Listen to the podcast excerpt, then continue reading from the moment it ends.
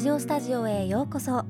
この番組は私ルルマリがゲストを招いておしゃべりをしたり好きな人や物についての偏った愛を語るそんな偏愛ラジオ番組です。第8回目の放送です。先週は対談会ということで眠たい根岸様とおしゃべりをいたしました。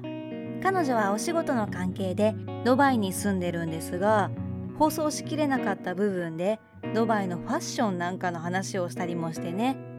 私自身が海外に出たことがないので未知の世界が垣間見れて興味深かったですね。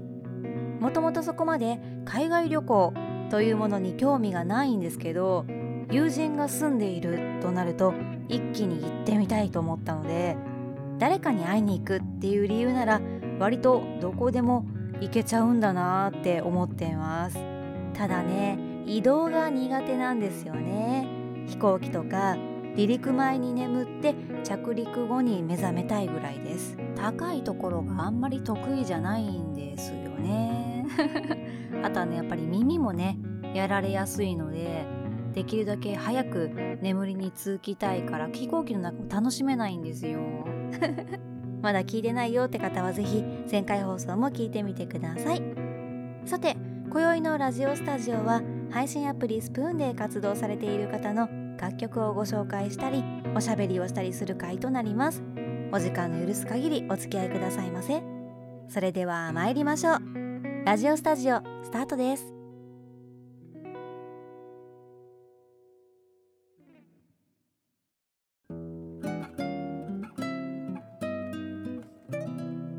ジオスタジオ。ここまでの放送で4名の方とおしゃべりをしてきたんですが毎回特に打ち合わせもせずテーマを決めるでもなくなんとなく話し始めるんですけどまあそのせいでね収録が長くなっちゃうんですけど 割と共通のところがあったりそんなのもあって結局もっと好きになって終わるっていうすごくね健全な時間の使い方だなって感じます。皆さん配信アプリを通して出会った方々なんですが割と早い段階から実際にお会いする機会があったりもして、まあ、対談した方以外にもアプリを通して知り合って実際に会ったなんて方が結構いるんですよね。ライブを見に行ったりご飯食べに行ったり遊びに行ったり泊まりに来たなんて子もいました。特に普段ラジオでおしゃべりを聞いている人たちなんて初めて会った感じがしないんですよね。不思議なもんで割とその人のパーソナルな部分を知って好きになって実際に会うっていう段階を踏んでるので、まあ、馴染みやすいというか。まあでもねよく考えると少し不思議な関係性ですよね。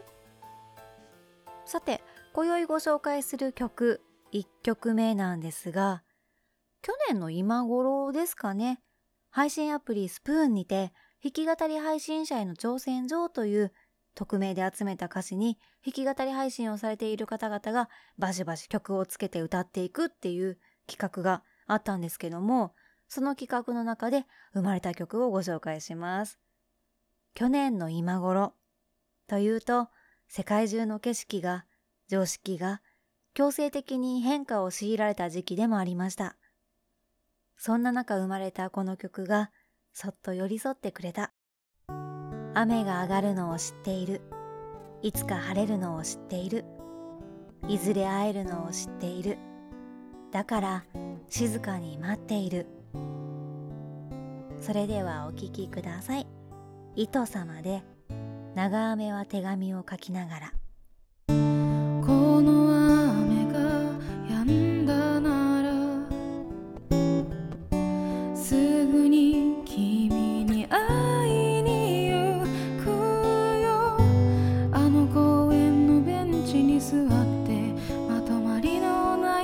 ない話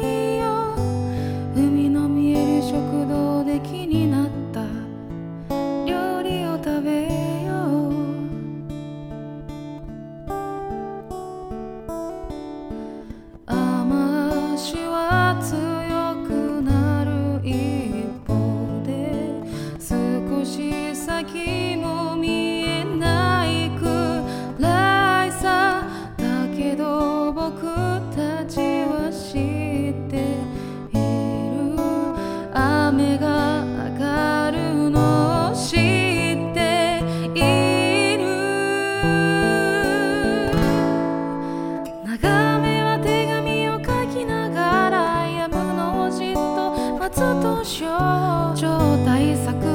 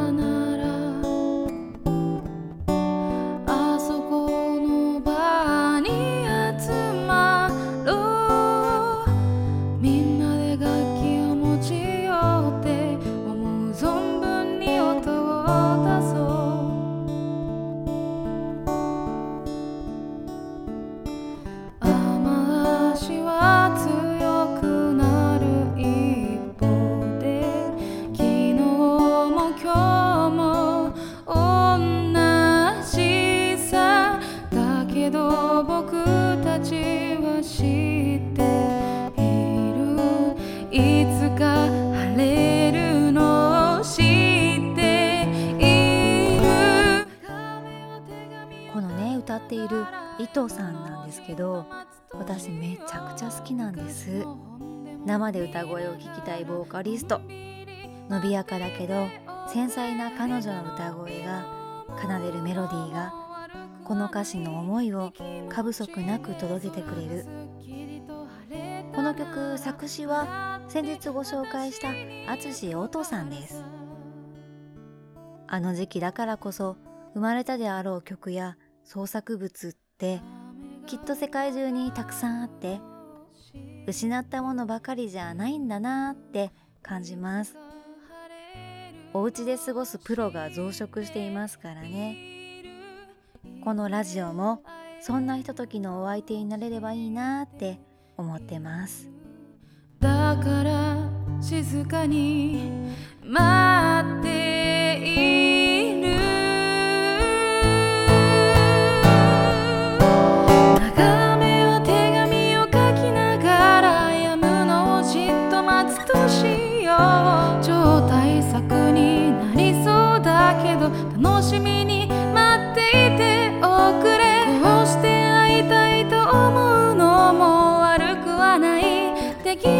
地で空がすっきりと晴れたなら直接私に行くからさ。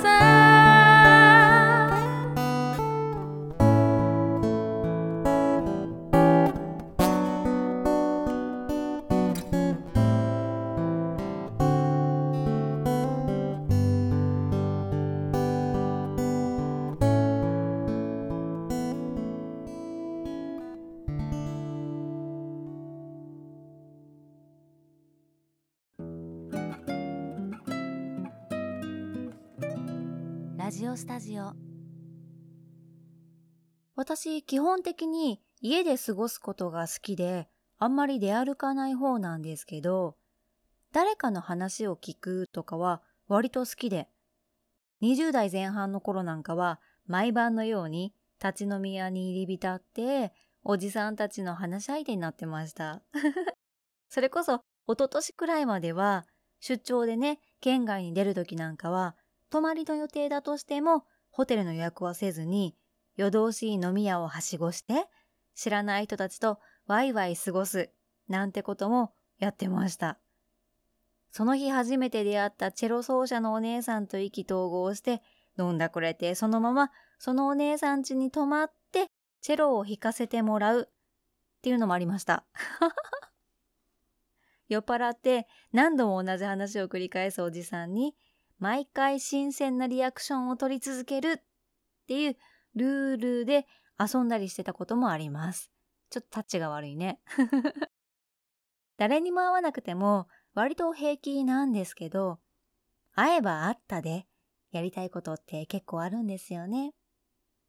最近は、あれもしかして私人間好きなのかもって思い始めています。それでは今宵の2曲目。ヒノキ屋の渡辺様で明日あなたに。明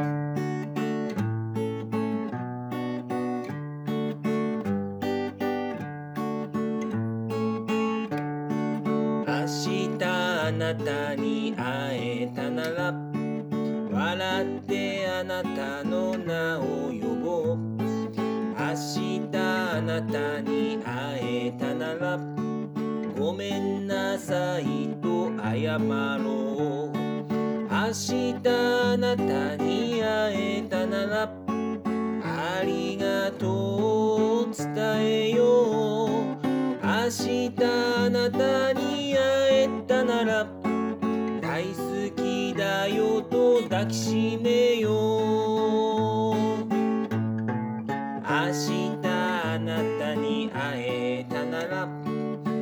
またねと明日を約束しよう。明日あなたに会えたなら。明日あなたに会えたなら。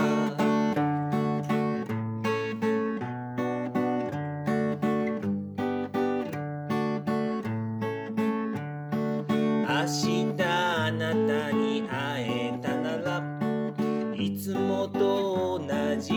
話をしよう。明日あなたに会えたならお箱の料理を教わろう。この曲は落書き屋丸さんという方の詩に渡辺さんが曲をつけたものです。思わず口ずさみたくなるメロディーは心をポカポカさせてくれます。明日会えたら何をしますか？明日あなたに会えたなら愛しているよと抱きしめよう。明日あなたに会えたなら明日あなたに会えたなら。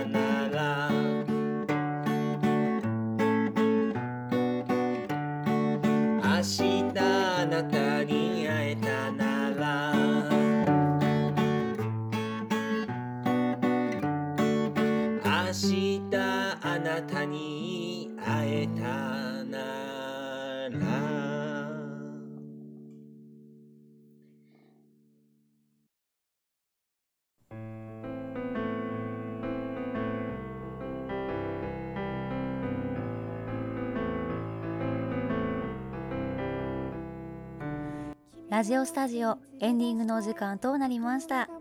先週のラジオスタジオに感想コメントスプーンギフトこちら投げ銭ですね。をいただいております。眠たい根岸様帰っていいか様夏様京介様ありがとうございました。コメントやギフトは番組制作の糧とさせていただきます。本日ご紹介した糸様ですが配信アプリスプーンにてたまーに夜弾き語りの配信をされています。もうほんとね激推しの一人なんですよ。そしてもう一方ヒノキ屋の渡辺様。渡辺様はヒノキ屋というグループで活動されている方なんですが最近はスタンド FM なんかでも活動されています。私このヒノキ屋のライブ見に行ったことあるんですよ。普段は北海道を拠点に活動されている方なんですが東京吉祥寺でライブをされたことがあってその時に生歌聴いてきました。ほんとね魂で歌う人ですね。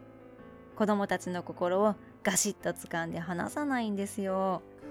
渡辺さんともねちょっとおしゃべりしたいなと思っております。お二人ともいずれオファーします。ラジオスタジオでは流してほしい曲のリクエストを募集しておりますスプーンで活動している配信者様のオリジナル曲に限りますが楽曲の使用許可は私が直談判いたします。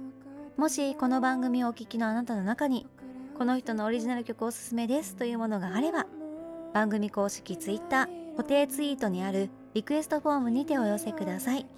Twitter アカウントはアットマーク R アンダーバー RADIO STUDIO 最初の R のみ大文字です。アットマーク R アンダーバーラジオスタジオ。あなたからのリクエストお待ちしております。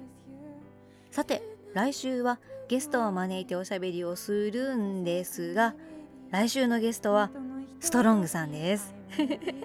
もうね私の中ではラジオ配信といえばストロングなんですけど最近ねちょっとおとなしくされてたので嵐の前の静けさかなと思いつつまあその辺のお話をしていこうかなと思います。お楽しみに。それでは今週もあなたが優しい気持ちでいられますように。ここまでのお相手はルルマリでした。またお会いしましょう。